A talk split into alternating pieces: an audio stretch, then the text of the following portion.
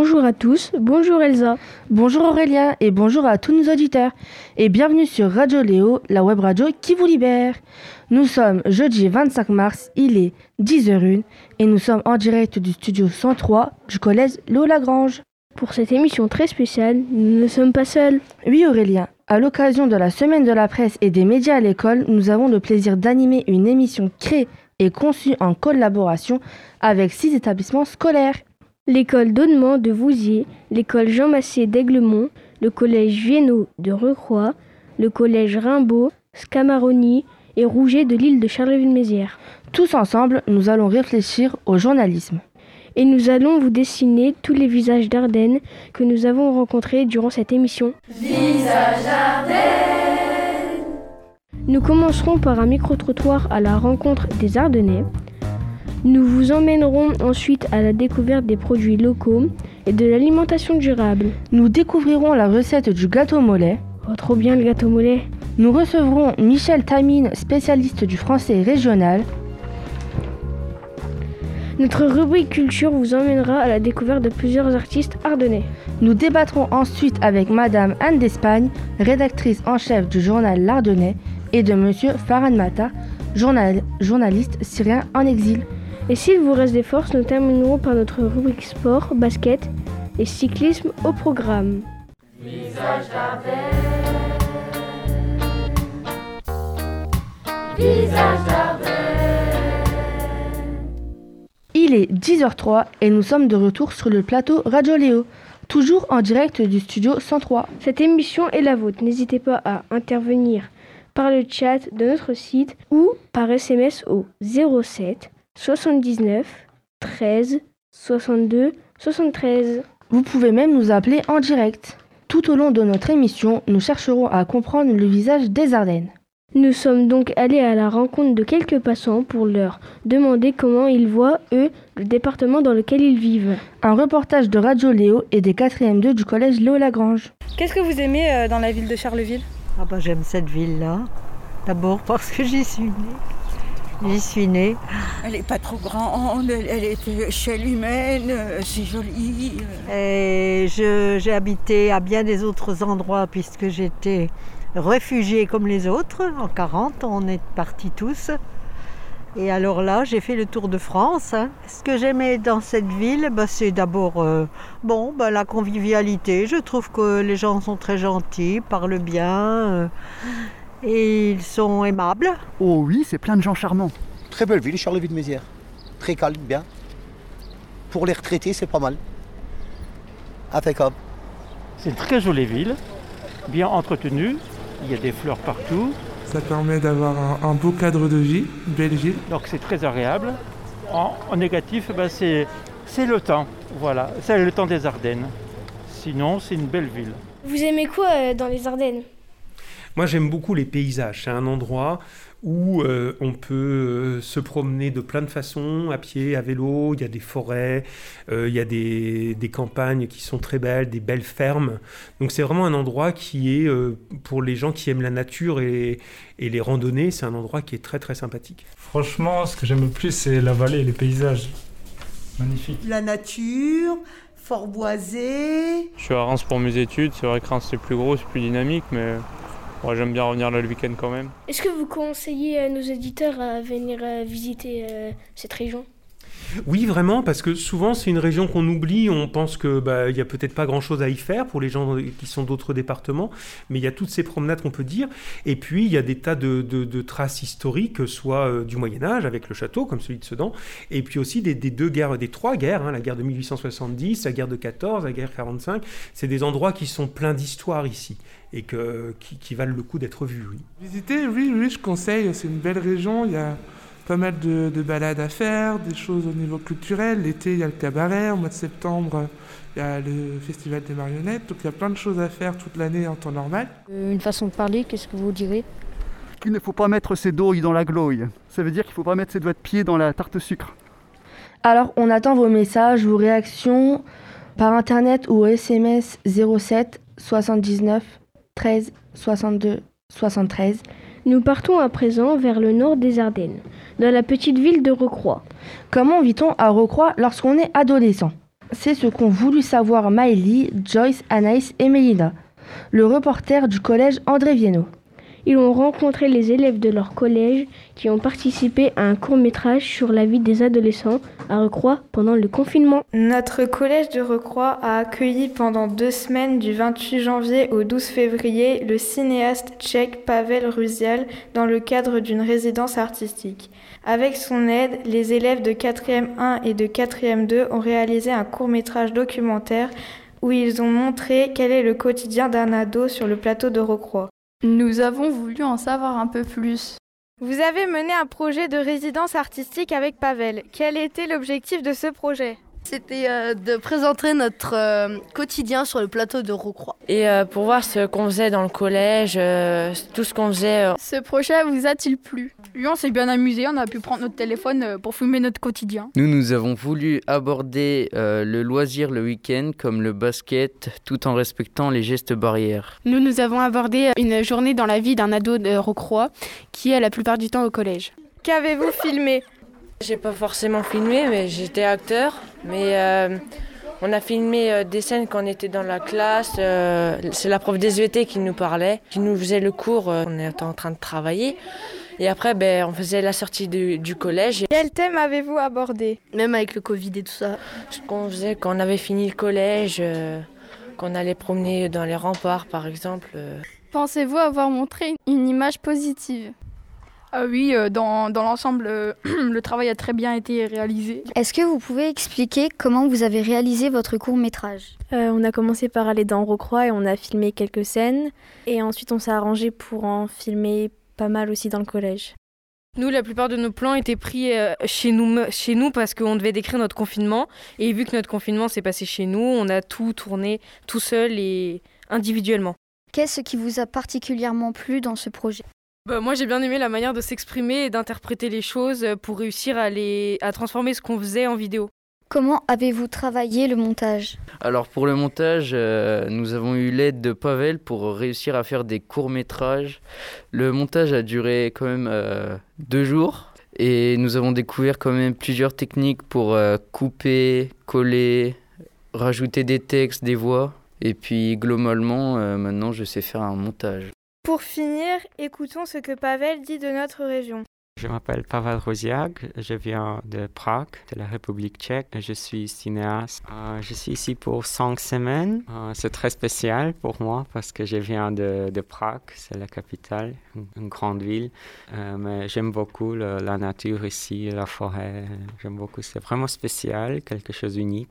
J'aime bien l'atmosphère de, des collèges. Le professeur, c'est très amical. Oui, j'aime bien en général comment euh, les élèves ici ils sont très ouverts. et ça se passe bien. Alors, merci à Wyatt pour euh, ses encouragements. Et euh, aujourd'hui, nous faisons de plus en plus attention à la qualité de ce que nous achetons. Oui, Elsa, c'est parce que nous sommes sensibles à l'impact de la consommation sur l'écologie et sur notre santé. Ah ben oui, hein, l'écologie et la santé, c'est très important. À Vouziers, un magasin d'alimentation durable vient d'ouvrir ses portes. Les CM2 de l'école d'Onnement ont visité ses rayons. Bonjour. Bonjour. Pouvez-vous vous présenter s'il vous plaît? Oui, tout à fait. Alors, je m'appelle Catherine Henrier, j'ai 53 ans et je viens d'ouvrir à Vouziers une boutique qui s'appelle Retour aux sources où je vends euh, des produits d'épicerie euh, et des articles zéro déchet. Êtes-vous du coin? J'habite à Vendy, un tout petit village à 5 km d'ici. Pouvez-vous nous parler de votre magasin? Alors, j'ai ouvert cette boutique il y a un mois. Donc, ma boutique se décline en cinq euh, grands univers, je dirais. Il y a l'épicerie salée, l'épicerie sucrée, les produits de, de droguerie, les produits de cosmétiques et d'esthétique, et des produits frais alimentaires tels que les yaourts, le fromage, de la viande également et du poisson. Où se trouve-t-il? Alors, mon épicerie se trouve au 13 rue Chanzy, à Vouziers. Quel est le principe de votre magasin? Les, les- comment, les, les- les choses euh, essentielles, c'est euh, la vente en vrac. C'est-à-dire que les gens arrivent avec leur contenant ou peuvent se servir sur place parce que je mets des petits sacs à disponibilité. Et les gens se servent, prennent le juste, la juste quantité qu'ils ont besoin. Pourquoi avoir ouvert ce magasin et pas un autre? Et dans la Marne, je consommais de cette façon. Et quand a été prise la décision de venir revivre définitivement ici à Vouziers, euh, je me suis dit que ce mode de consommation, je ne le retrouverais pas. Et euh, ça me tenait vraiment à cœur de, de continuer à consommer de cette façon. Et c'est pour ça que je me suis lancée dans cette aventure. Combien avez-vous d'employés? Alors, je n'ai pas d'employés. Pour l'instant, je travaille seule. Ce n'est pas très difficile? C'est très difficile. je travaille presque 12 heures par jour. Pourquoi vous êtes installée à Vouziers alors, je me suis installée à Vouziers parce que c'était ma région de cœur, parce que je suis originaire d'ici, je suis née à Vouziers. Et euh, dans notre projet de vie, à mon mari et moi, on avait toujours envie de revenir vivre définitivement dans les Ardennes. Et c'est pour ça que j'ai décidé d'installer cette boutique à Vouziers. Euh, parce qu'en plus, je savais que sur Vouziers, il y avait de, pas mal de demandes et de besoins euh, dans ce type de, de consommation. Avez-vous l'idée de développer d'autres magasins dans d'autres villes? Alors non, parce que c'est extrêmement prenant. Déjà, la mise en place du projet, elle est, elle est très lourde, administrativement parlant, et, euh, et même au niveau travail toute la journée, c'est très dur. Donc, je me dis que déjà, euh, une boutique à gérer, c'est déjà bien. Euh, mais bon, le concept est déjà bien, bien développé. Et d'ailleurs, sur un hôtel, il y a déjà une épicerie vrac qui s'est ouverte. Il y en a une à Charleville, sur Reims, il y en a plusieurs. Après, je pense que ça va donner l'idée à d'autres personnes d'ouvrir euh, ce type de boutique, peut-être dans, dans, des petites villes euh, comme celle de Vouziers. Avez-vous beaucoup de clients? Alors oui. Alors j'ai pas trop fait de calcul, mais euh, je pense que j'ai presque 50, une moyenne de 50 clients par jour. D'où viennent vos produits? Alors, une majorité de produits euh, sont euh, issus de fabrication locale. Ensuite, tout ce que je ne peux pas trouver en local, euh, je le trouve sur des plateformes, de distribution. Ce sont des fournisseurs, euh, qui, des plateformes qui regroupent plusieurs fournisseurs. Donc, ce sont des produits qui viennent de France, mais aussi il y a certains produits qui viennent de l'étranger. Merci. C'est moi qui vous remercie. Merci à Guillaume euh, qui, nous a qui nous a donné l'information que Recroix participait pour le plus beau village de France. Et merci à Waya de nous avoir dit qu'il adorait notre web radio et euh, à Salim qui, qui, a raison quand il dit que euh, la géographie des Ardennes est attirante, surtout quand on n'est pas dedans. Comme l'a montré ce reportage, l'agriculture est une activité très importante dans les Ardennes. Nous avons voulu savoir comment les agriculteurs et les producteurs fermiers s'organisent pour être les plus proches de leur clientèle. Certains se sont regroupés pour vendre directement leurs produits sans passer par la grande distribution. C'est la vocation du drive fermier que Madame Malvaux a ouvert à Vouziers. Les CM1 de l'école d'Audemont l'ont rencontré pour mieux comprendre sa démarche. Bonjour, pouvez-vous vous présenter? Oui, bonjour à tous. Donc euh, Cécile Malvaux, je suis agricultrice à Suny à 7 km de Vouziers.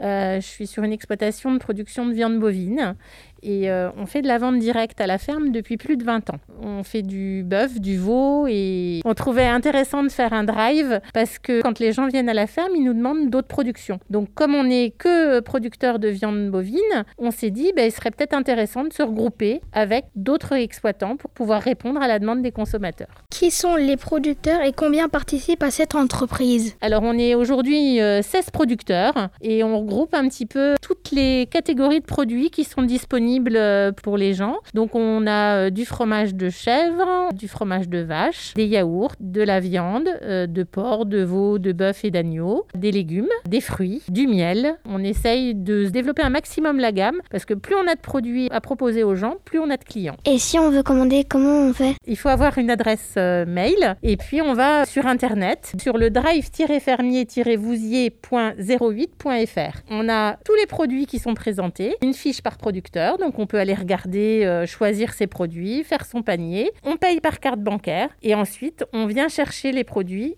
en direct le jeudi sur le site du Drive de Vouziers. Comment l'entreprise s'est-elle fait connaître? Par de la publicité, dans le journal de l'Argonne, dans l'Union, sur Radio 8.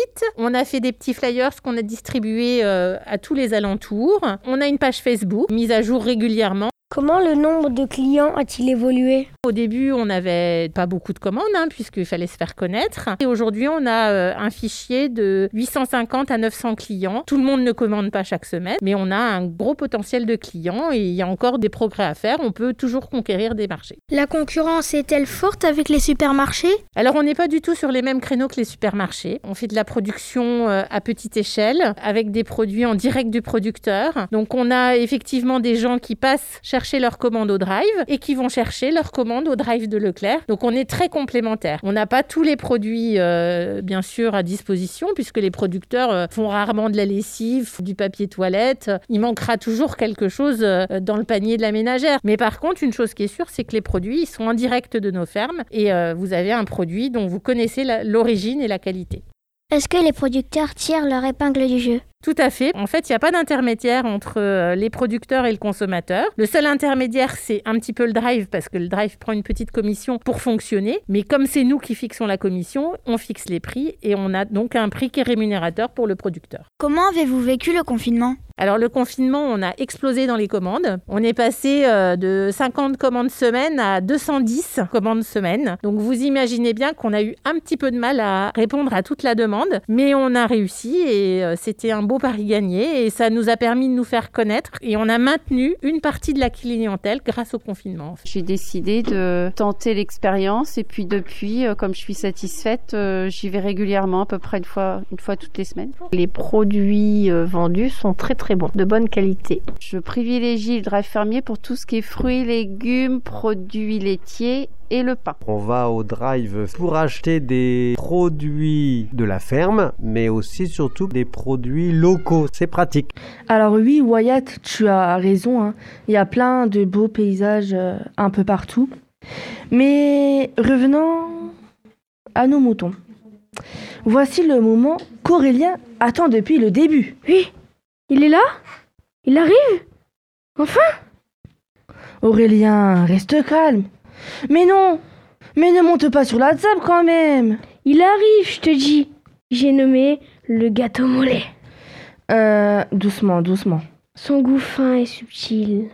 Son croustillant qui révèle un cœur tendre. Oui, laissons peut-être Isabelle nous en parler. Une spécialiste de cette recette ardennaise incontournable. Aurélien l'a rencontré pour nous, mais il était beaucoup plus calme. Normal, je n'avais pas encore goûté au gâteau mollet. Bon, envoyons le reportage. Pour un gâteau mollet, il faut euh, émietter 20 g de levure fraîche de boulanger dans 2 cuillères de lait tiède. Il faut laisser reposer au moins au chaud 20 minutes. Petite astuce, dans un bol, recouvrir le bol avec euh, un papier cellophane. Voilà. Dans le bol du, alors ils disent un mixeur, moi je l'ai fait à la main. On met 200 g de farine, une pincée de sel, une cuillère à soupe de sucre fin, la levure qui a été délayée et trois œufs entiers. Et là, on bat à la main et on met un certain temps. Hein. on, incorpore de l'air et puis on rajoute 170 g de beurre fort ramolli qui sera sorti du réfrigérateur si possible le matin. On bat longtemps jusqu'à ce que la pâte tiédisse. On la verse ensuite dans un moule à gâteau mollet côtelé, bien beurré et fariné, et on laisse lever deux heures dans un endroit chaud, sans courant d'air. Et on transporte avec précaution dans le four préchauffé à thermostat 6, donc 180 degrés, durant 35 minutes. Il doit être bien doré. Ça donne faim tout ça. Ça donne faim, on va le goûter après. Hein. Voilà. Et une petite anecdote, puisqu'on est dans les Ardennes. autrefois, ce qui paraît dans le gâteau mollet, on y glissait souvent un anneau et celui ou celle qu'il trouvait avait le mariage assuré pour la fin de l'année. Intéressant, mais sûrement pas vrai. et euh, ça prend combien de temps à faire euh, le gâteau? Il y, a, il y, a, le pétrissage, il y a la phase de pétrissage qui prend un peu de temps. Et puis, effectivement, il faut le laisser reposer deux heures. Mais sinon, euh, voilà, la cuisson, 35 minutes, c'est assez rapide. ben, merci Isabelle et au revoir. Au revoir, à bientôt. Au revoir. Au revoir. On allait les points dans mes poches crevées, mon paletot aussi devenait idéal. J'allais sous le ciel muse et j'étais ton féal. Oh là là, que d'amour splendide, Oh là là, que d'amour splendide, j'ai rêvé. Nous recevons à présent notre premier invité exceptionnel. Monsieur Michel Tamine est linguiste, professeur d'université et spécialiste du français régional et notamment du dialecte ardennais. Bonjour Monsieur Tamine, merci d'avoir accepté notre invitation. du coup, c'est euh, Jasminda qui va euh, vous interroger. Et euh, n'hésitez pas à nous envoyer vos questions sur le chat ou par SMS au 07 79 13 62 73. Allez, c'est à toi Jasminda. Bonjour monsieur. Vous êtes linguiste, ancien professeur d'université et vous vous intéressez depuis longtemps aux langues régionales. Pouvez-vous expliquer à nos auditeurs ce qu'est un linguiste?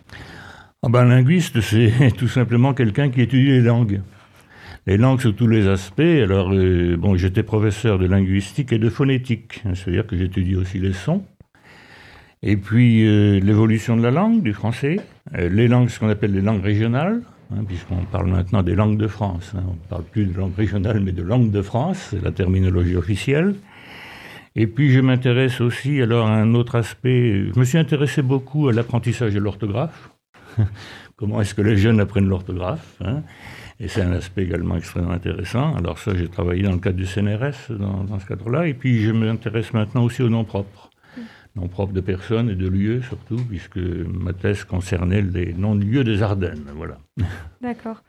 Pour cette émission Visage d'Ardennes, nous aimerions en savoir plus sur la manière de parler des Ardennais.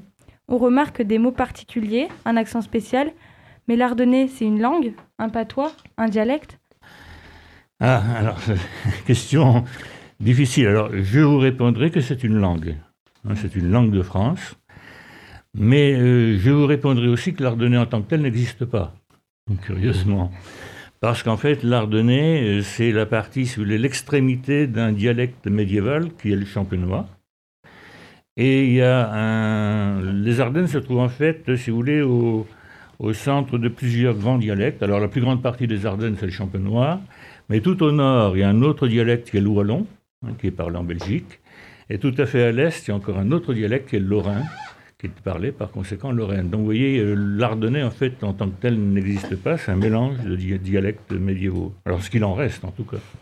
D'accord, et euh, quelle est son origine?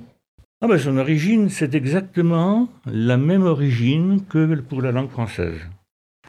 C'est-à-dire que la base euh, la plus importante, c'est le latin. Mais il y a aussi, vous le savez, le latin, il a charrié un certain nombre de mots gaulois. Et puis, il y a des mots germaniques qui sont venus à la suite des grandes invasions, qui sont installés aussi. Alors, le français, finalement, c'est une langue assez composite, hein, mais la base essentielle, c'est le latin tout de même. Et si vous voulez, euh, les mots qu'on appelle des mots régionaux, alors peuvent être complètement différents des mots français. Bien entendu, par exemple, j'ai entendu tout à l'heure parler de gloye. Une gloye, c'est une flaque d'eau. Donc, c'est des mots qui sont complètement différents. Mais ça peut être aussi des mots qui ont la même origine, mais qui ont évolué de façon un peu différente. Si bien qu'on retrouve une proximité phonétique entre le français et ces mots-là. D'accord. Et euh, est-ce qu'il y a une grammaire? Ah oui, une grammaire, bien sûr, oui. Alors, si vous voulez, euh, il y, a, y, a des études importantes qui ont été faites, en particulier des atlas linguistiques. Euh, l'atlas linguistique de la région Champagne-Ébry, Champagne-Ébry, parce que là, c'est une immense région qui va au port de Paris, a été réalisé par M. Bourselot, et euh, à la suite de son décès, j'ai publié la dernière partie de ses travaux, dont une grammaire du champenois. Bien sûr, une grammaire comme dans toute autre langue. D'accord. Et pourquoi cet accent ardennais si particulier? Alors un accent, ce qu'on appelle un accent ardennais, si vous voulez, c'est... C'est compliqué à définir, la notion d'accent elle est extrêmement compliquée, parce que quand on essaye de définir l'accent ardennais par rapport à l'accent marseillais, par exemple, on se heurte à des difficultés qui sont très subtiles tout de même. Mais disons que l'accent ardennais, pour une part, il consiste à insister sur certaines voyelles. Par exemple, je lisais dans le texte, là, quand on dit à quelqu'un bonne continuation, hein, voilà. Alors, bonne continuation, vous savez qu'en français, on peut prononcer différemment le A. On peut dire des pâtes, les pâtes du chat ou de la table, mais on peut dire aussi des potes. Et c'est là, c'est ce qu'on mange, les pâtes qu'on mange. Alors je ne sais pas si vous faites encore bien la distinction, mais on l'a fait dans certaines régions. Et il se trouve que dans les Ardennes, on a beaucoup utilisé la deuxième variété, ce qu'on appelle le Havelaire, qui, hein, qui est presque haut finalement euh, quand on le prononce. Alors on n'est pas les seuls, rassurez-vous, parce que la Haute-Marne fait exactement la même chose. Et euh, pourquoi cette langue disparaît-elle et qui la parle encore? Alors, est-ce qu'elle disparaît? Je n'en suis pas sûr. Parce que vous savez qu'il y a des échanges constants entre la langue française et les grands dialectes. Si je vous disais par exemple qu'un mot comme pieuvre, vous savez ce que c'est qu'une pieuvre hein Eh bien, c'est un mot qui est entré dans la langue française au XIXe siècle à la suite de l'emploi qu'en a fait Victor Hugo. C'est un mot normand au départ. C'est un mot qui appartenait au dialecte normand.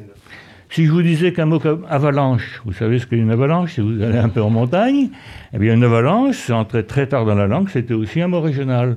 Donc il y a des échanges permanents entre la langue française et les mots qu'on appelle régionaux. Et euh, vous savez peut-être aussi que le dernier mot ardennais qui est entré dans la langue française, c'est tout récent, c'est dans l'édition du dictionnaire Le Robert en 2021, donc c'est tout récent.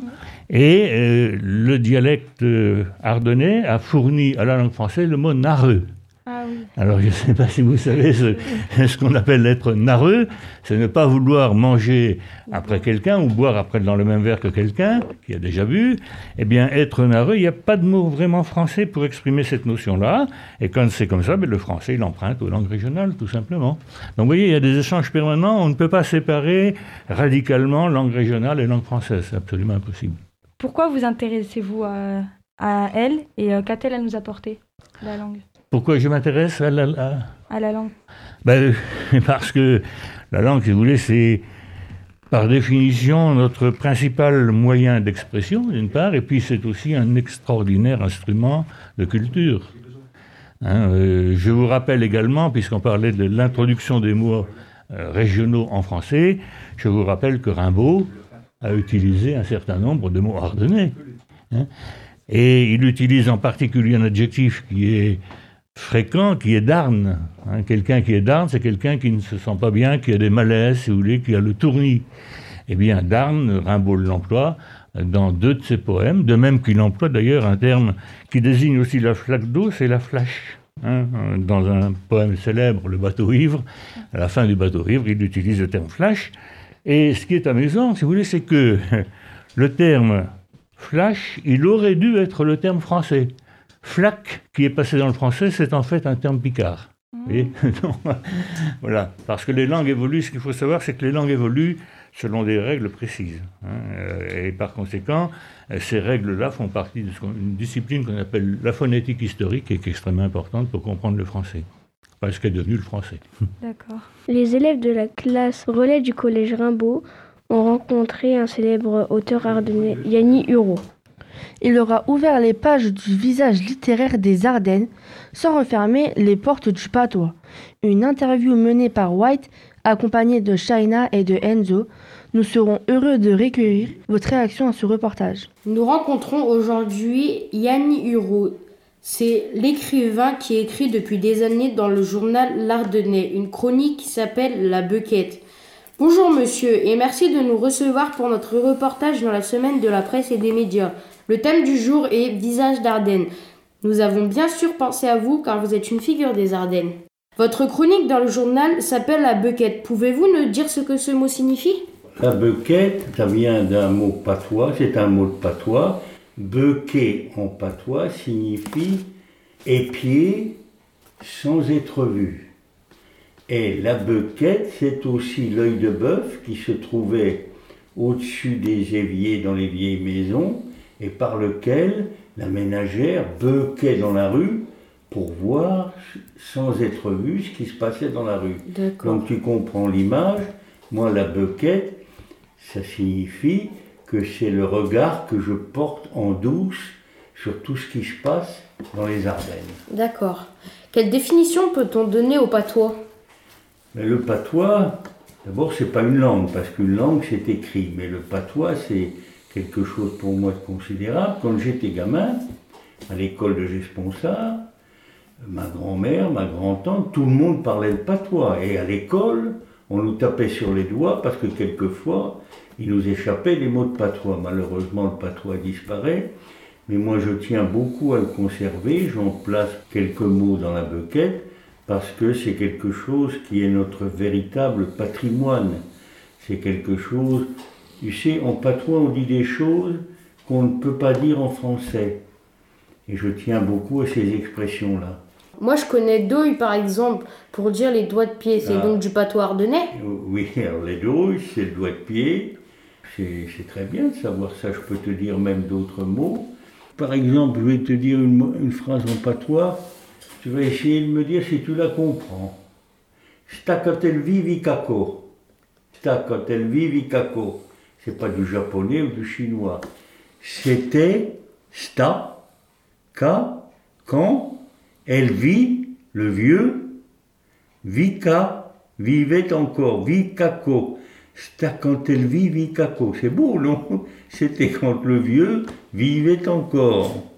Comment l'écriture vous est-elle tombée dessus? Et dites-nous quel bienfait vous donne l'écriture Un jour, je vois dans l'Ardennais, je n'y collaborais pas encore. Je vois dans l'Ardennais qu'ils organisaient un conte de Noël. Je dis, tiens, je vais m'amuser à écrire un conte de Noël. Et écoute bien le conte de fées. C'est qu'Eva Tomé, la romancière Eva Tomé, a lu mon conte et m'a dit, jeune homme, je transmets votre conte à André d'Hôtel, qui était le grand écrivain ardennais, parce que j'estime que vous êtes fait pour écrire. Et c'est ce qui m'a mis en selle. Voilà. Merci beaucoup, monsieur Hureau, et au plaisir de vous retrouver pour un prochain reportage. Bonne journée. Ça sera très volontiers, mon gamin. On a Wyatt qui nous dit que euh, pour lui, euh, la langue ardennaise, enfin pour lui que le patois, c'est sa langue. Oui, donc euh, oui, alors bon, il est, il est certain que autrefois les, les, les familles parlaient patois, hein, euh, enfin ce qu'on appelle le patois, c'est-à-dire en fait euh, ce que j'appelle la langue régionale.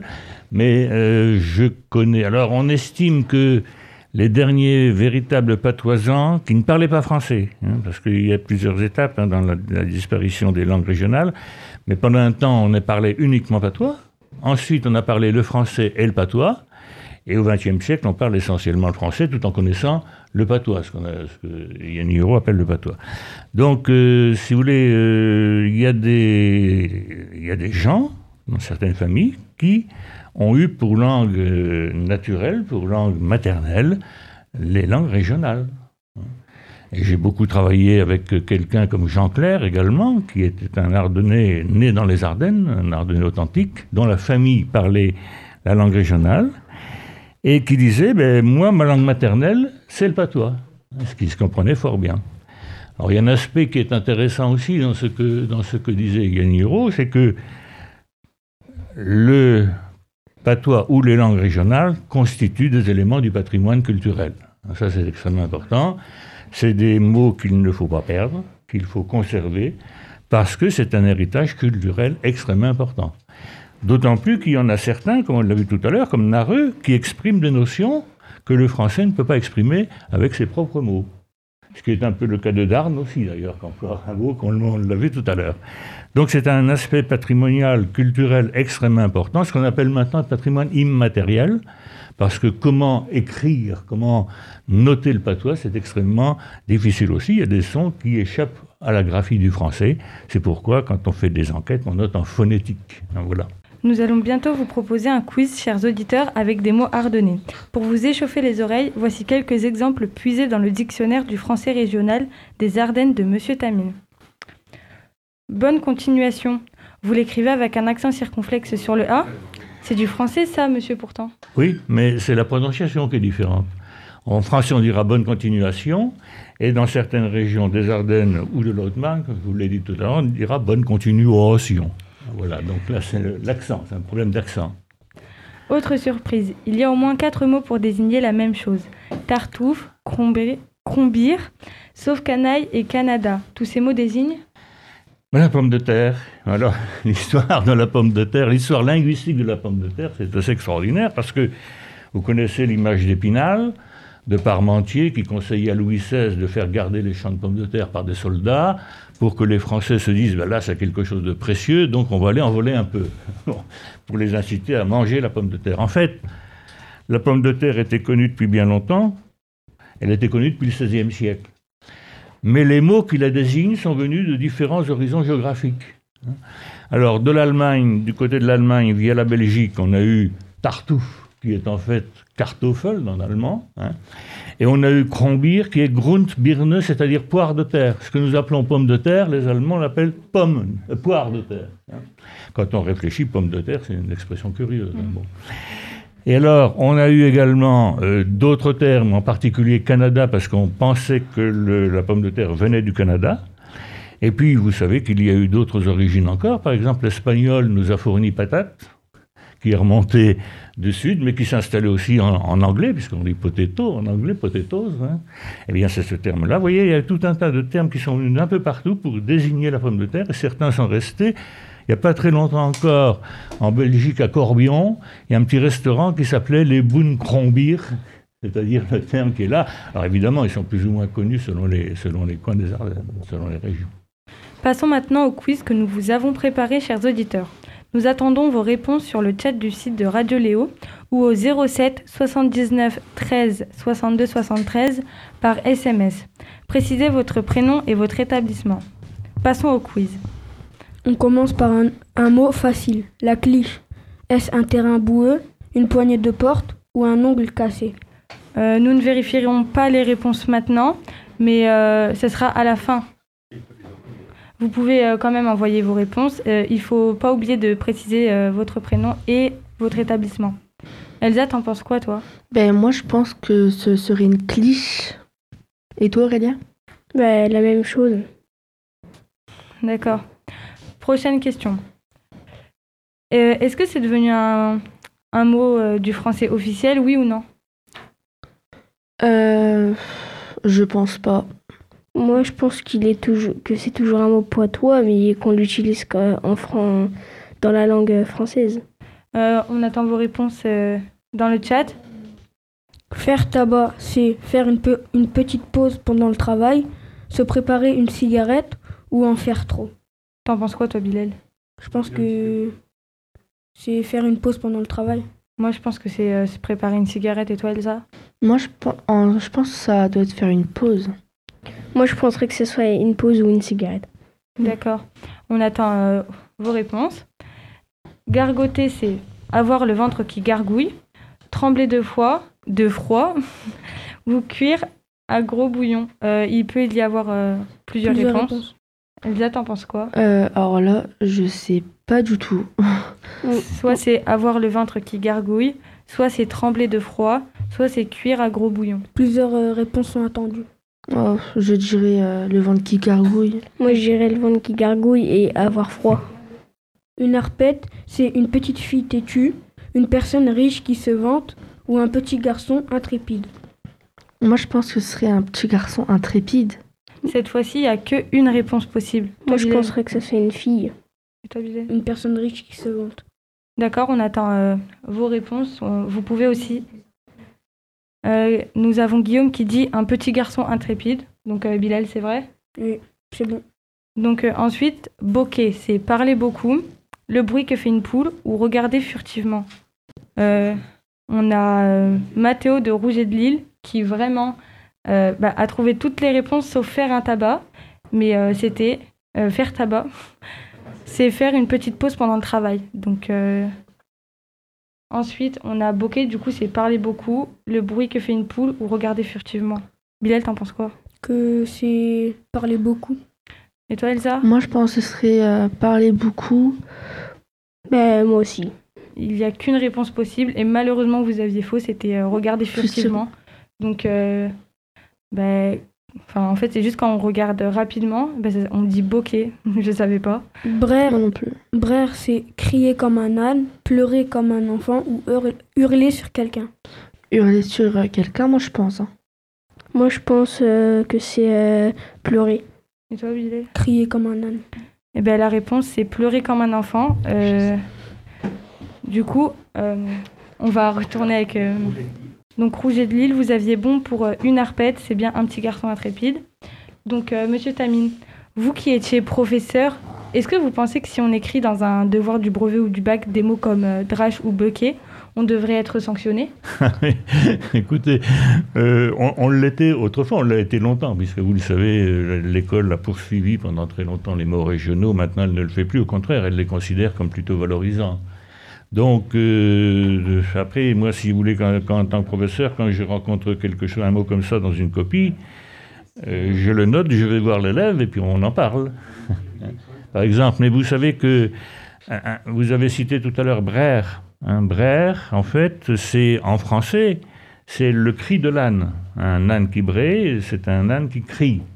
Et c'était transposé sur les enfants quand ils pleurent, parce qu'ils pleurent tellement fort que ça évoque le cri d'un âne. Mais vous voyez, au départ, c'est un terme français qui a changé un peu son sens. Hein.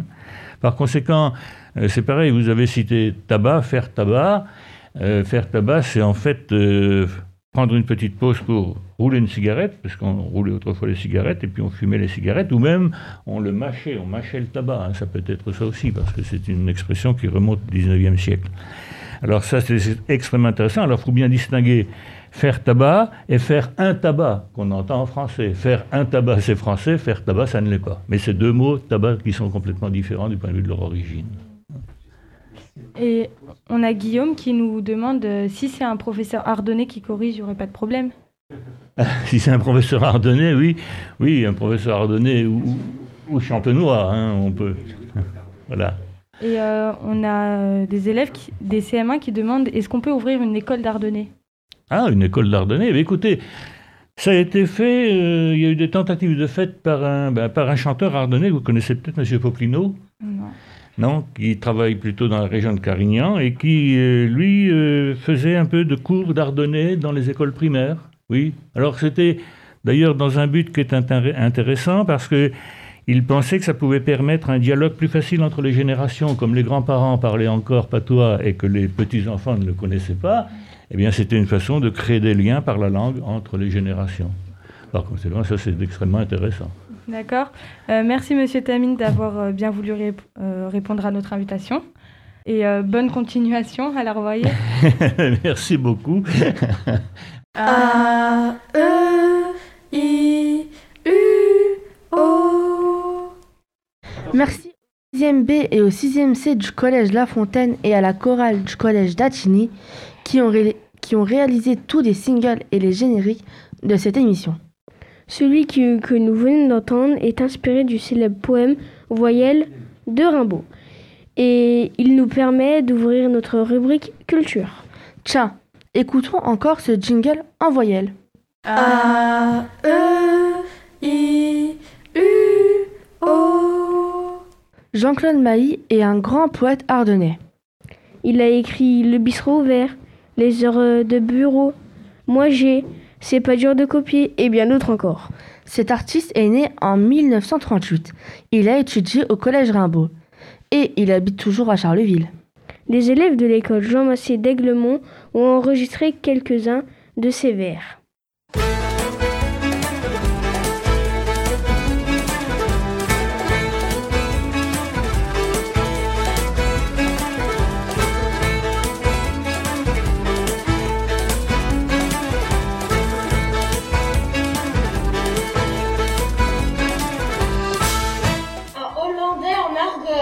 Un belge en tirage, un anglais en gaume, un allemand en champagne, un suisse en ivoire, un italien chez Baraquin, un danois dans la pointe. Ça fait au moins 7 touristes à plumer.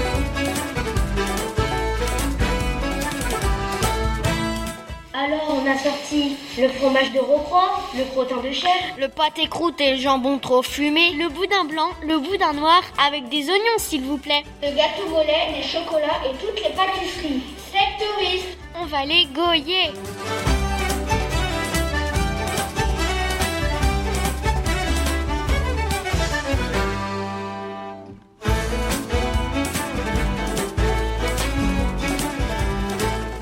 Avait du lait dans le coffre de sa Volvo. Le Belge était allergique au fromage. L'Anglais avait déjà des patates chaudes dans le bec.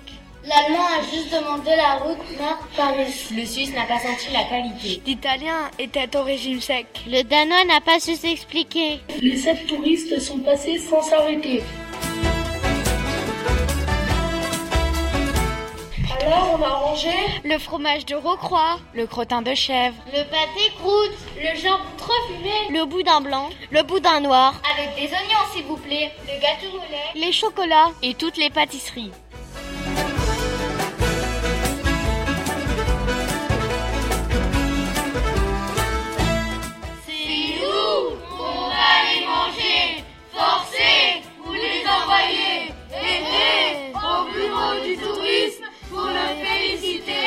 La publicité.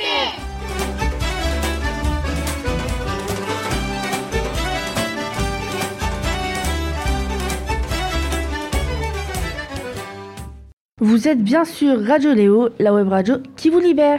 Il est 10h48 et nous sommes toujours en direct du studio 103 du collège Léo Lagrange. Partons maintenant à la rencontre de Louison, un autre artiste ardennais. Son art, c'est la peinture, le graphe, la fresque.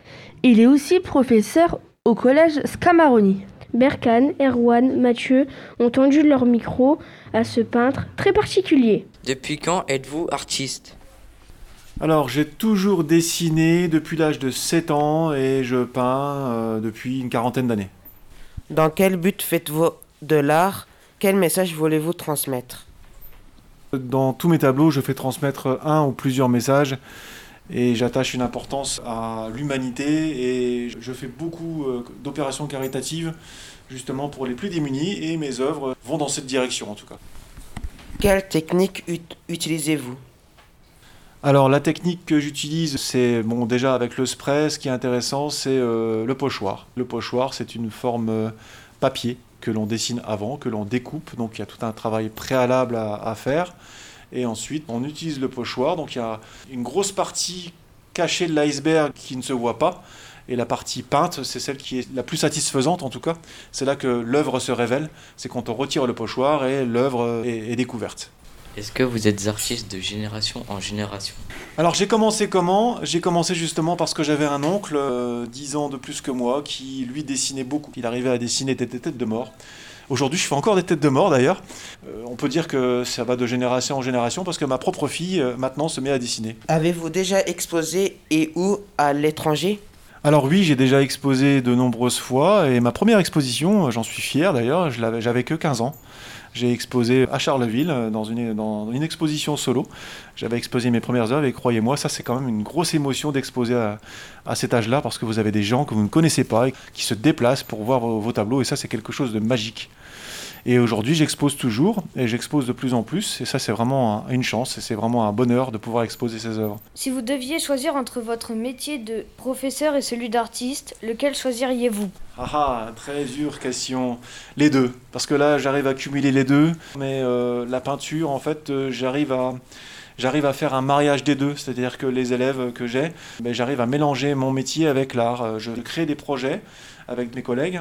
Et par exemple, ben, aujourd'hui, j'ai euh, un groupe d'élèves avec lesquels je vais travailler sur une fresque au lycée de Monge à Charleville. Oui, les deux sont tout à fait possibles euh, à, jongler tous les deux, c'est bien. Depuis quelques années aussi, j'ai découvert une association qui s'appelle Mixar, qui est basée à Paris et qui, elle, est affiliée à l'éducation nationale. Euh, elle travaille avec des collèges de France, partout en France, même à l'étranger. Depuis 2012, je réalise des, des, projets avec les élèves et Mixar, et c'est les œuvres des élèves qui sont mis en avant et qui sont valorisées avec Mixar. Et là, on vient de finir un projet qui s'appelle l'Europe de demain. Les tableaux euh, ont été réalisés par les élèves et Mixar, et ensuite ces tableaux vont être transformés en timbres. C'est joli quand même comme projet. Merci d'avoir répondu à nos questions. Eh bien, merci en tout cas à vous, c'était un vrai plaisir et je trouvais que les questions étaient très, travaillées et très pertinentes. Pour finir notre rubrique culture, nous avons rencontré, rencontré Jean-Claude Renaud, un artisan graveur sur métal. Cet artisan travaille à partir du métal. Il grave grâce à différents procédés pour obtenir des plaques dorées, décorées, destinées à de nombreux usages. Matteo, Léa et Maïwen ont enquêté dans son atelier Carolo Macérien sous les étoiles. Nous voici arrivés au numéro 60 de la rue Bourbon à Charleville-Mézières, atelier de gravure. Entrons pour rencontrer Monsieur Renaud, un graveur illustrateur. Bonjour Monsieur Renaud, comment réalisez-vous les gravures? Je travaille en gravure en taille douce, c'est-à-dire gravure en creux. Je fais un dessin qui est ensuite reporté sur une plaque de métal, généralement du cuivre. Je grave la plaque de cuivre qui a été préalablement vernie. Ensuite, je la plonge dans un bain d'acide. Et quand euh, l'acide a mordu aux endroits désirés, c'est-à-dire là où j'ai gravé, je lave la plaque, je l'encre et je l'imprime sur une presse à bras. Qu'est-ce qui vous plaît le plus dans votre métier? La création déjà.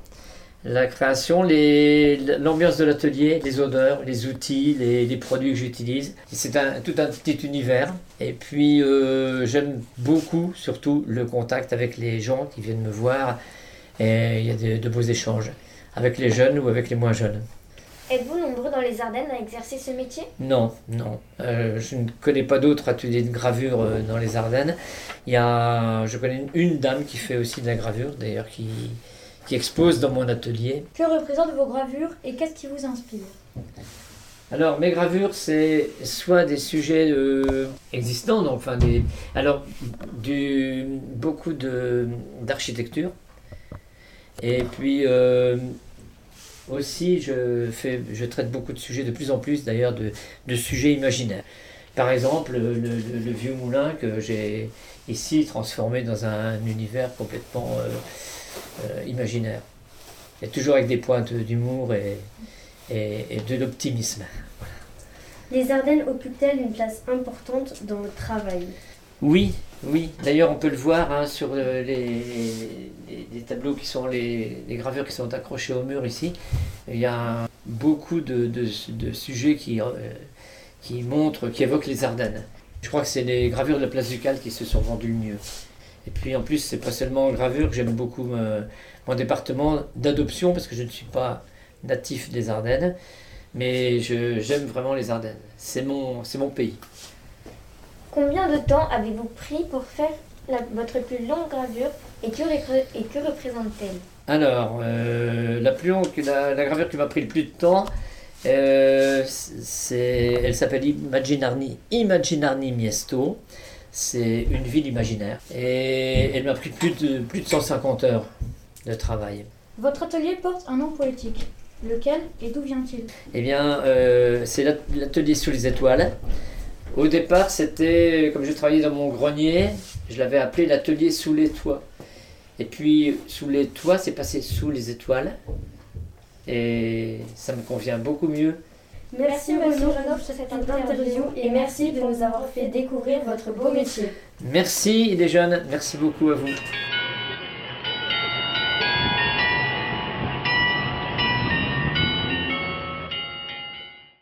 Des élèves du collège Rouget de Lille sont au téléphone avec nous en direct. Bonjour. Ils vont nous parler de ce que le projet de la web radio leur a apporté. Bonjour. Bonjour. Alors tout d'abord, je voulais dire que j'ai vraiment apprécié cette expérience avec le Collège Rouget de Lille et euh, j'ai découvert un très beau métier, très minutieux et qui prend beaucoup de temps. Nous avons été très bien accueillis euh, dans l'atelier de Monsieur Renaud. D'accord. Et voilà. Et euh, qu'est-ce que vous avez découvert dans l'atelier de Monsieur Renaud? Ben, il nous a présenté une démonstration de gravure, une impression, et on a vu quelques de ces gravures euh, exposées dans son atelier. Et euh, qu'est-ce que ce projet vous a apporté? Alors, ce projet nous a apporté beaucoup de choses. D'abord, on a découvert euh, plus euh, un logiciel de montage. Donc, euh, un montage, il faut être vraiment très précis, très minutieux parce que ça ne prend pas cinq minutes. Euh, donc voilà, ça prend un peu de temps quand même. Et donc ben, voilà. Et euh, comment ça s'est passé? Alors, comment ça s'est passé? Bah, Déjà, on a dû retirer les blancs euh, parce qu'on devait quand même transformer euh, beaucoup de minutes en quelques minutes. Donc, euh, on a dû retirer les blancs, des questions et plein de trucs comme ça. Et euh, est-ce que pour vous, euh, interviewer Monsieur Renaud, est-ce que ça a été compliqué? Euh, bah, ça n'a pas trop été compliqué. Et euh, voilà. Euh, oui, ça a, et euh, oui, ça a été très enrichissant euh, pour tout le monde. D'accord. Mais d'accord, euh, Ben, merci. merci euh, beaucoup. Au revoir. Au revoir. Au revoir. Visage Visage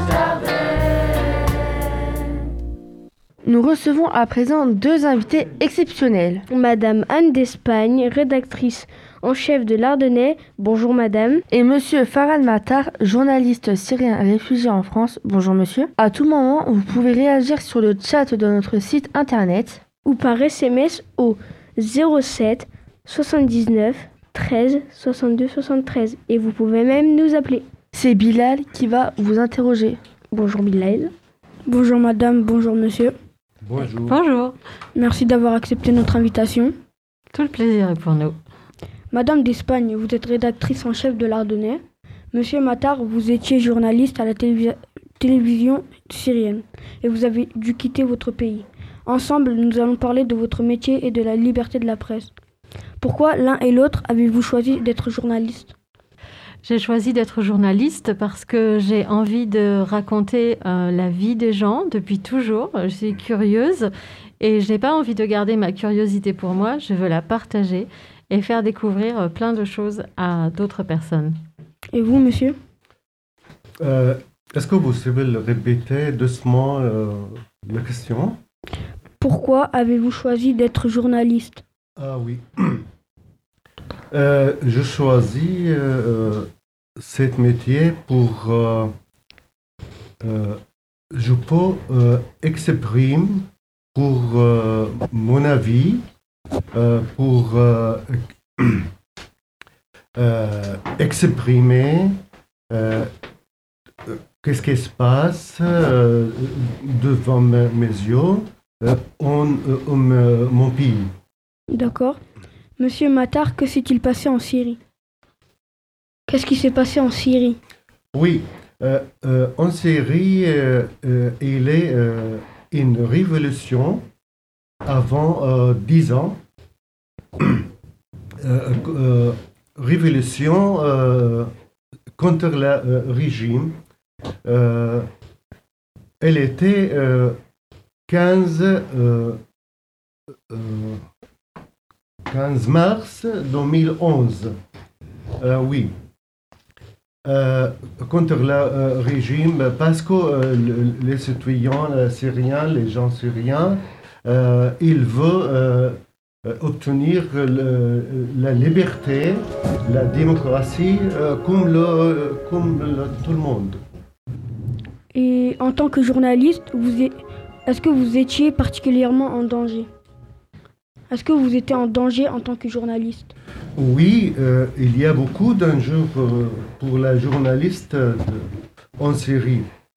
Parce que, comme euh, vous connaissez, la, euh, la euh, journaux, euh, la- le média, tout, a besoin de la liberté. Euh, en mon pays, il n'y a pas de liberté. Et pourquoi avez-vous choisi de vous réfugier en France? Oui, euh, parce que euh, je, je choisis l'opposition, la régime et euh, solidarité avec la euh, révolution euh, en Syrie, Syrie c'est-à-dire très dangereuse pour, pour ma vie. Dans la Syrie, il ne peut pas parler comme, la, comme maintenant, par exemple. Parce que j'ai quitté mon pays 2011 euh, à Égypte, première fois. Euh, euh, J'étais là-bas euh, trois ans. Après, euh, je suis allé en France euh, avec la- l'aide euh, Reporters euh, sans frontières. Oui. Et euh, est-ce que vous êtes journaliste en France? Non, euh, désolé, euh, parce que euh, comme maintenant, je ne maîtrisais pas la langue française. Le, le travail dans les journaux, ou les télés, euh, ou les radios, euh, il a besoin euh, nouveau, euh, au nouveau la, la langue. Oui. Et qu'est-ce qui vous manque le plus? Qu'est-ce qui vous manque le plus? Manque? Oui. Euh, je manque euh, mon pays, je manque euh, mes parents, mes amis, je manque mes rêves, je manque euh, tout. Du soleil, vous avez dit aussi tout à l'heure. Il vous manque le soleil. Oui, oui, oui, oui, oui. Et Oui. qu'est-ce qui vous surprend en France? Qu'est-ce que vous aimez et qu'est-ce que vous n'aimez pas? Pardon? Qu'est-ce que vous aimez en France et qu'est-ce que vous n'aimez pas? Ah oui. Euh, J'aime bien euh, en France euh, la liberté, c'est très très important pour moi parce que,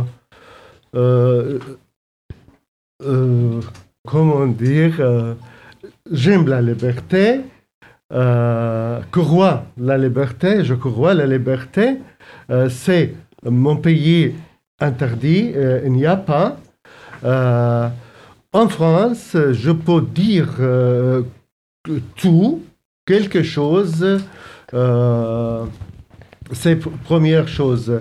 Euh, en France, euh, il, est, il y a un, État, un État de la démocratie.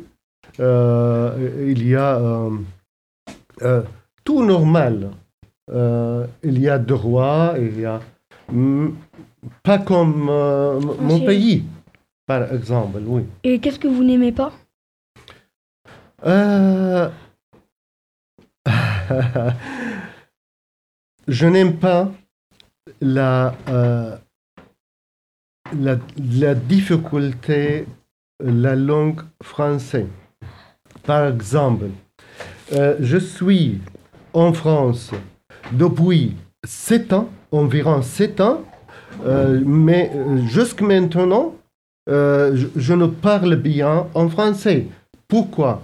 Peut-être, la première chose, parce que euh, je suis âgé, c'est difficulté pour apprendre. Euh, il y a une autre chose. L'État français est là euh, problème pour la politique de apprendre la, langue, comment dire. Oui, il y a une moi pas pas bien tous les réfugiés, euh, surtout euh, les âgés, ont besoin le temps bien pour apprendre. Il y a euh, occasion pour, comment dire, la école, école la langue. mais pour moi, il n'y a pas chose comme, comme ça. Juste là, euh, apprendre la langue euh, trois jours avec le. Après, euh, trois jours, pardon, trois mois avec l'OFI, cours la langue française, 9 à 1, et avec le pôle impélois, trois mois aussi, il n'y a pas nouveau. Par, par, parfois A1, parfois A2, parfois B1. Il n'y a pas euh, nouveau euh, fisc. Euh, c'est pas normal. C'est pas, pas normal. en France, il y a un problème pour la, utiliser la langue pour la réfugié.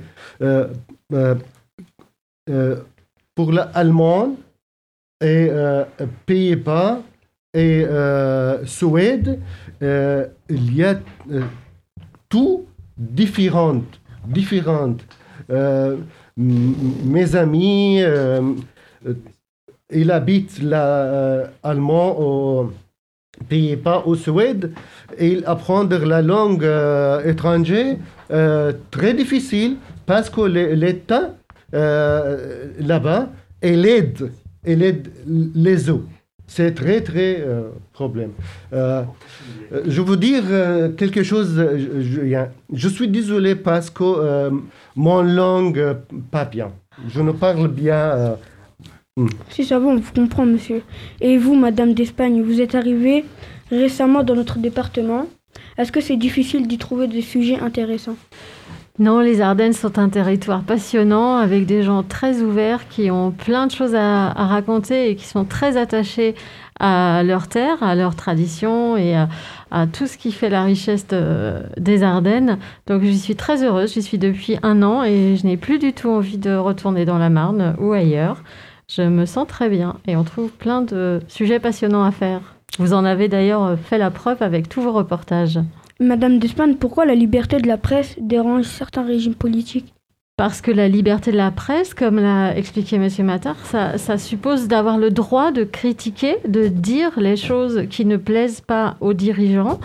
Et euh, quand on est un régime autoritaire, on ne supporte pas la critique et les journalistes ont le droit de critiquer. Ils ne sont pas obligés de critiquer, mais ils ont le droit. Et donc, tu vois que ça entre en conflit entre ce qu'on appelle la liberté d'expression, la liberté d'opinion, et un État qui estimerait qu'il a euh, tous les droits ou qu'il a toute la raison d'utiliser la violence. Et est-ce que c'est dangereux d'informer les gens? Eh bien, écoute, euh, tu fais partie peut-être des jeunes qui ont entendu parler d'une agression dont notre photographe Christian Lantenois a été victime il y a environ un mois dans un quartier euh, que l'on dit difficile à Reims, le quartier Croix-Rouge. Et il a été frappé euh, très violemment au point qu'il est dans le coma. Parce qu'il avait sorti son appareil photo au moment d'un reportage alors qu'une bagarre était en train de se préparer entre des bandes. Et cela, tu vois, on ne pensait pas que ça pouvait arriver à Reims, dans la Marne, tout près d'ici.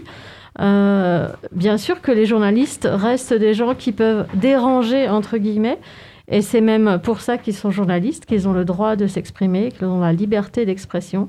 Mais il faut aussi qu'on ait la liberté d'agir. Parce que tu vois, ce collègue-là, qui est un collègue très proche et pour qui on se fait beaucoup de soucis, ce collègue-là, il est à l'hôpital aujourd'hui et on ne sait pas du tout comment euh, son état de santé va évoluer. Donc, euh, c'est quelque chose de grave qui s'est passé il y a peu de temps, qui s'est passé près de chez nous et qui doit faire réfléchir tout le monde, à la fois les journalistes, euh, les gens, les citoyens, les élus, les jeunes aussi. Vous devez avoir votre opinion sur ce qui s'est passé et vous devez avoir accès à cette information.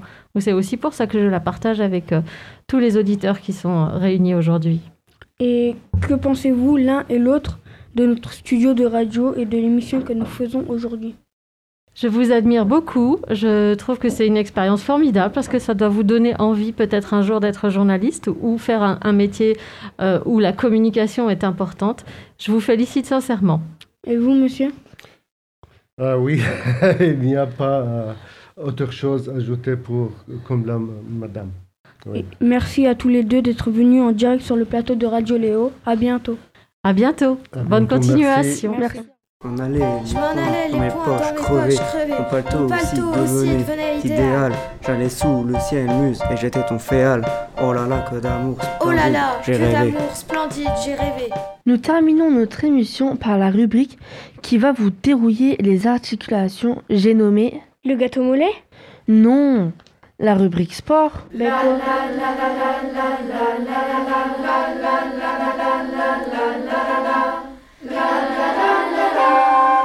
Ben quoi Il faut des bons mollets pour faire du sport. Passons. Nous avons tout de suite rendez-vous avec les étoiles de l'équipe de basket de Charleville-Mézières. Comme tous les autres clubs, l'étoile doit faire face à la suspension de son championnat à cause de l'épidémie. Mais l'équipe reste mobilisée au plus haut niveau. Unzile, Léna et Jade du collège Rouget de Lille ont rencontré deux joueurs engagés.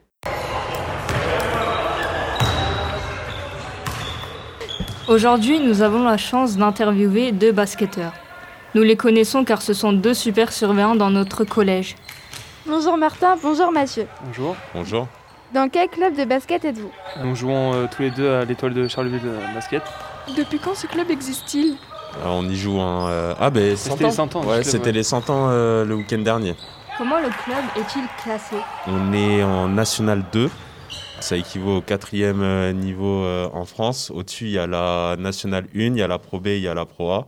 Cette saison, on a été à l'arrêt euh, à cause du Covid, mais on est, en tout cas, on était premier de National 2. Pourquoi avoir choisi ce club Avant, je jouais à Boulogne-sur-Mer. J'ai joué à un niveau en dessous et euh, je voulais monter un- d'un niveau, passer un cap. Et euh, Charleville euh, m'a contacté pour, euh, pour que je puisse venir jouer euh, dans ce club. Donc, euh, moi, j'ai accepté avec, euh, avec grand plaisir. Quand êtes-vous arrivé dans les Ardennes et que pensez-vous de notre région? Euh, moi, je suis arrivé, à, je suis arrivé euh, moi, le mois d'août et je pense que c'est une très belle région. Moi, c'est ma troisième année ici. Que je pense de la région, euh, franchement, j'aime bien. hein. Bah, du coup, je suis resté trois ans, donc euh, c'est qu'il y a une raison, je pense. Qu'est-ce qui vous a étonné ou marqué quand vous êtes arrivé? La pluie. Oui, la pluie. Non, Désolé non. de dire ça, mais c'est vrai qu'il pleut énormément ici Non. quand même. hein. Oui, il pleut énormément. Voilà. Après, ça va. Moi, je viens du, euh, je viens du Pas-de-Calais, je viens de Boulogne-sur-Mer exactement. Et bon, le climat, c'est un peu similaire euh, au nôtre. Donc, Combien de temps durent les entraînements? Bon, généralement, il dure euh, une heure et demie. Ouais. Entre une heure et une heure et demie. Avez-vous déjà rencontré une célébrité du basket? Oui. Oui, oui. Moi, j'ai eu, euh, j'ai eu la chance d'aller voir euh, les, la demi-finale de l'Eurobasket euh, 2017, je crois, il me semble. Ou 2016, je sais plus. Ah, c'était à Lille. Et euh, je, suis- je suis allé voir la demi-finale. C'était France-Espagne. Donc, j'ai pu voir euh, pas mal de joueurs euh, de l'équipe de France. Et euh, j'ai participé aussi à quelques camps de basket de Nando De Colo. C'est euh, l'un des plus grands joueurs de, de basket en France. hein. Il joue en, en Europe. Et euh, j'ai eu la chance de, de le rencontrer. Euh, moi aussi, j'en ai rencontré quelques-uns. hein. Euh, en fait, j'ai fait un événement où il y avait plusieurs joueurs de l'équipe de France. Il y avait Tony Parker, Florent Pietrus, Boris Dio et euh, Nicolas Batum. Donc ça, c'était plutôt cool. Et j'ai aussi rencontré les Brand James. Ah ouais? C'était un, événement ouais, c'était un événement quand j'étais jeune. Euh, ça, C'était stylé, ça. Ah, mais les filles, je crois qu'elles n'ont pas l'air de connaître LeBron James. Les Brand James, vous connaissez pas Non. Encore les joueurs français Ah non, pas du tout Non. Ouais, bah, c'est l'un des plus grands, grands joueurs euh, euh, du de monde. l'histoire. Ouais, me Avez-vous déjà goûté une cacasse à cunu et un gâteau mollet? Alors là, moi je sais même pas ce que c'est. C'est un plat typique euh, de Charleville? Oui. D'accord. Euh, non, moi de. Bon, ça me dit rien. hein. Ah, Peut-être qu'on a, on a peut-être déjà goûté sans Ouais. connaître le nom, mais. euh, Non, ça me dit rien non non. Euh, le club de l'étoile a-t-il une devise? Euh, sûrement. Sûrement. Euh, c'est un peu la honte, on la connaît pas. Euh, Mais ah si, si, c'est euh, bri- briller. euh, Brillons ensemble. Brillons ensemble. Brillons ensemble, ça. ensemble. Ouais, ça. ah. Merci Martin et Mathieu pour cette interview. Nous vous souhaitons de briller encore longtemps. Pouvons-nous dire tous en chœur votre devise, s'il vous plaît? Avec plaisir. Brillons ensemble. Merci à vous. Quoi de mieux pour découvrir les Ardennes que le cyclisme? Oui Aurélia, mais certains vont beaucoup plus loin et beaucoup plus vite qu'une simple promenade. C'est ce que nous montrent les élèves du collège Scamaroni qui ont rencontré la cycliste Anaïs Lepage. Bonjour Elisa et Lilian. Qui est Bonjour. Anaïs Lepage? Nous avons eu la chance de rencontrer Madame Anaïs Lepage, une enseignante engagée dans différents domaines. Elle enseigne au collège de Scamaroni, mais pas seulement.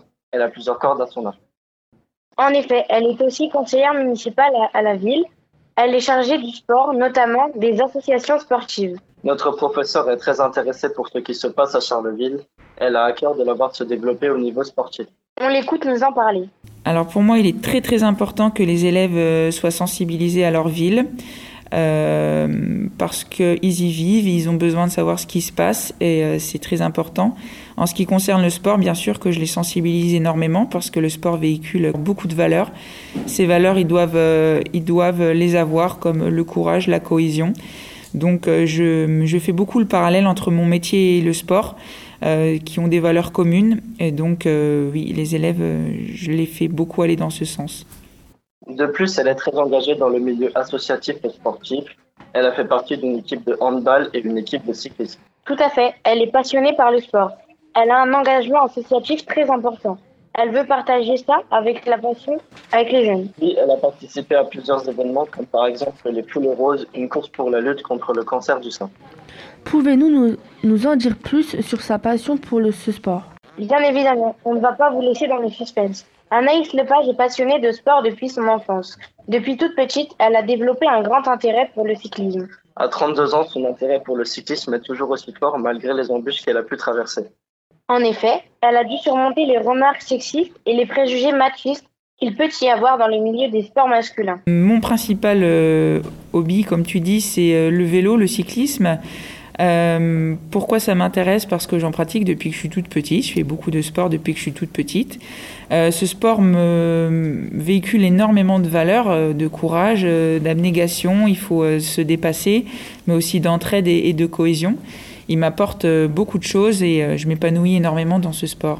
3400 km de bitume, de galère, de courage, mais avant tout de plaisir qu'Anaïs devra parcourir avec son équipe donnant des ailes au vélo.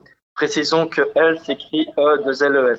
Anaïs s'agit non seulement parce qu'elle aime son sport, mais également parce que c'est un engagement politique et féministe. On peut la considérer comme un modèle à suivre. Merci Elisa et Lilian. On allait, Je m'en allais, les mes poings poches dans crevées.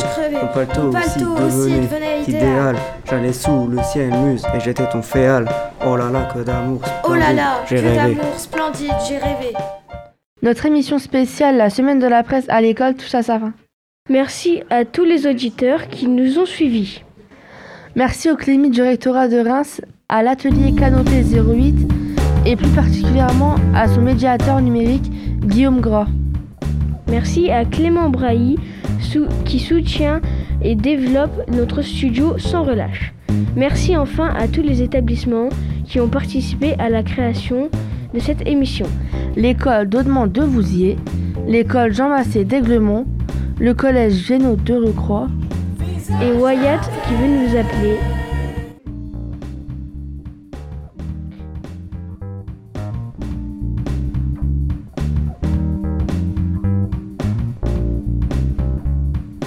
Et euh, du coup, euh, le collège Rimbaud, Scamaroni et euh, Rouget de Lille de Charleville-Mézières.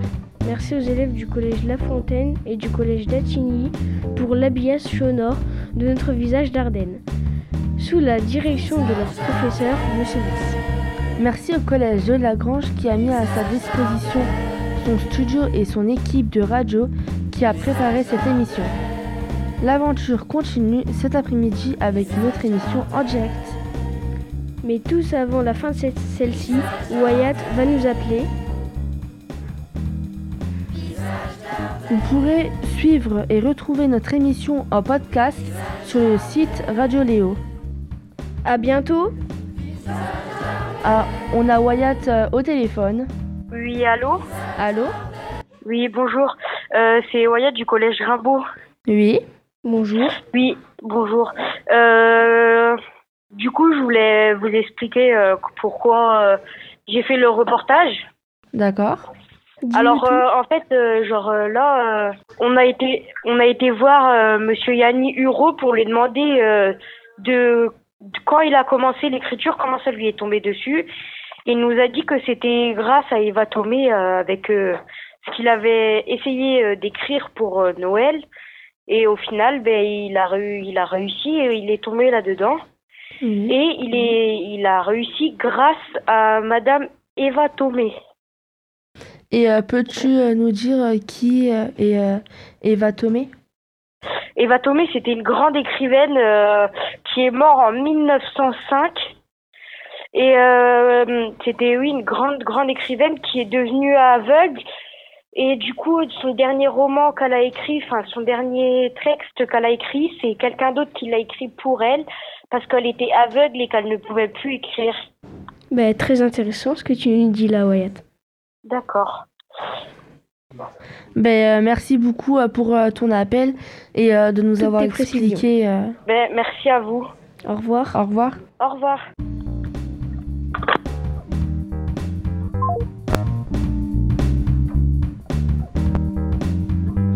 Cette émission touche à sa fin. Merci à tous ceux qui nous ont suivis. Et à bientôt. Bon appétit. Et surtout, mangez du gâteau moulé.